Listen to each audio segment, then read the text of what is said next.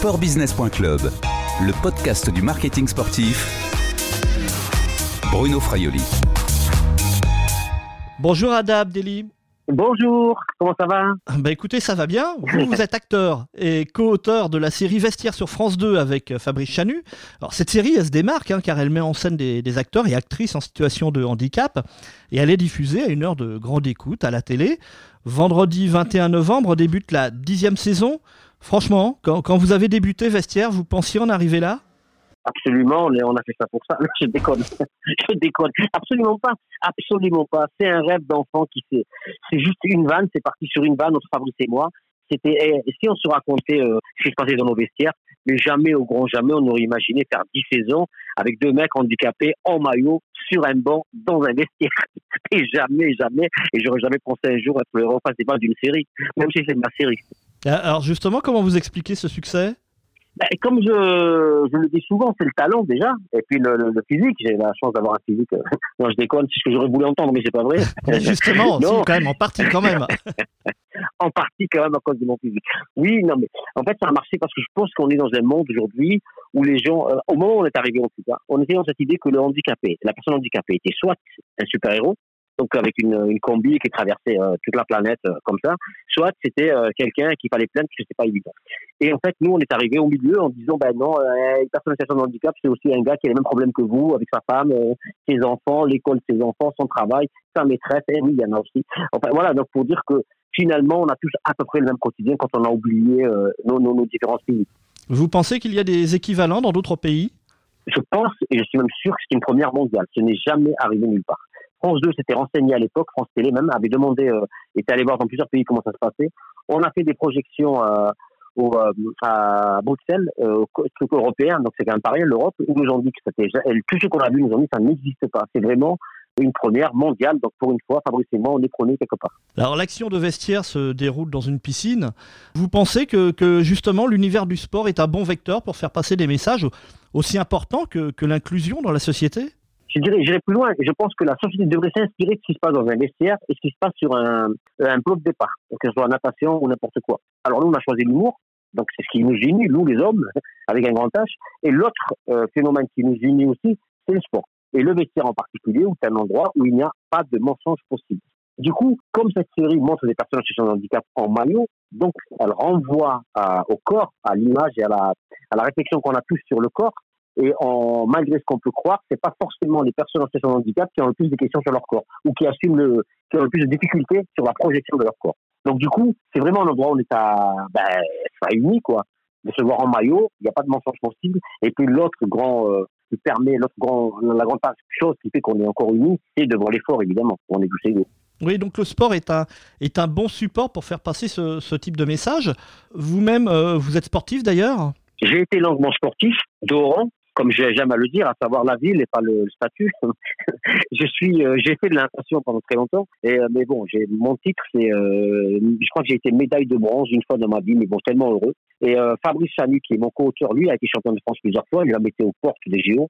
Donc ouais, je, je connais bien le niveau du sport. Vous pensez que justement cette série vestiaire a, a suscité, pourrait avoir suscité des vocations sportives auprès de, de jeunes gens ou jeunes filles en situation de handicap? En tout cas, euh, ce qui est sûr, c'est que France 2 nous disait euh, il y a deux ou trois ans qu'ils recevaient des messages de gens qui disaient euh, qu'ils avaient envie d'appartenir à notre équipe, ce qui est plutôt flatteur et rassurant sur l'inclusion dont on parlait. Je pense que c'est beaucoup plus loin que ça. Est-ce que ça a donné envie de faire du sport aux gens? Je ne sais pas. Mais en tout cas, ça a donné envie à beaucoup de personnes euh, d'assumer leur corps. Ça, c'est quand même pas mal, quoi. Et c'est un message aussi que vous faites passer avec des, des personnalités, des personnalités du, du monde du, du sport, du paralympique, Ah oui. euh, mais du, du sport valide également. Absolument, on fait pas de différence pour nous. Les athlètes se valent tous. Et du coup, ils, sont, ils ont tous un tatouage et une super grosse bagnole. Non, mais ils sont super euh, abordables déjà tous. Non, mais ils ont, ils ont, ils ont un point commun, c'est qu'ils sont là pour gagner, la gagne. Et on a eu la chance d'avoir dans notre série et des, euh, du handisport, des athlètes euh, de handisport. Et on a eu aussi des athlètes de haut niveau. Mais voilà, comme on a eu euh, Florent Manoudou il y a, il y a deux, trois ans, qui a fait quatre épisodes avec nous. Avant, on a eu un, un nageur handisport, c'est David Smetanine, régulièrement, on a Théo Curin, qui est voilà, un des, en plus il a 18 ans, donc c'est le, le sportif euh, en devenir par excellence. Parce que notre idée, c'est quand même de rappeler que oh, nos, personnages sont dans un vestiaire pour faire du sport. Ils visent la compète et la gagne. Et c'est quand même des athlètes, c'est important de rappeler ça de temps en temps. Quelle est la place, euh, selon vous, quelle est la place de l'handisport en France? Il y a beaucoup, beaucoup de choses qui se passent. Il y a eu un tsunami en 2011 où on a senti clairement un tournant. Il y a eu Intouchable, il y a eu Vestiaire. Et puis surtout dans la foulée, il y a eu 2012, comment les Jeux Olympiques ont été gérés et les Paralympiques ont été gérés en Angleterre? C'était juste un truc extraordinaire. C'était une des premières fois au monde, je crois, où, euh, hormis la Chine, où je crois que les spectateurs étaient obligés d'y aller. Là, à Londres, pour les Paralympiques, il y avait plus de place. C'est hallucinant d'imaginer ça.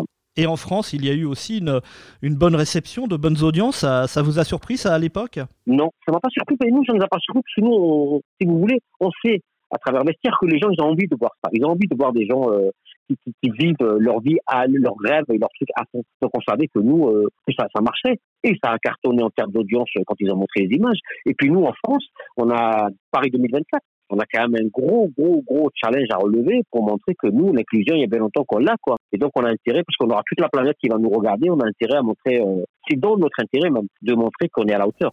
Alors, comment vous expliquez ce manque de visibilité dans les médias du, du paralympique, de l'handisport? J'aurais envie euh, facilement de dire oui, c'est vrai qu'on n'est pas représenté, mais il y a beaucoup de sports qui sont sous-représentés à la télé, on est d'accord, vous et moi. Il y a beaucoup de... Le sport féminin, c'est tout nouveau qu'on a pu voir la Coupe du Monde euh, il y a pas longtemps. Il y a le certains sports euh, qu'on voit vraiment pas alors que les gens se défoncent, c'est des, des, des gros athlètes comme les autres. Le handisport, parce que je pense que les diffuseurs pensent et ils ont peur que euh, cette idée, on revient à cette idée de montrer un corps euh, mutilé ou un corps un peu différent. Ils ont toujours peur que ça soit plus un loisir ou un plaisir de regarder du sport, mais euh, autre chose. Ils ont tort parce qu'on voit que ça marche. Euh, Pour Vestiaire, est-ce que vous travaillez avec euh, les, les institutions sportives françaises? Je pense euh, notamment à la Fédération française handisport, le comité paralympique français, ou même peut-être le, le comité d'organisation des Jeux olympiques de Paris 2024. Alors non, directement non. On sait que on est, euh, on sait qu'on est suivi, que ces gens-là nous connaissent. On a des amis à nous qui ont été anciens athlètes qui aujourd'hui sont dans des postes où ils font avancer la cause.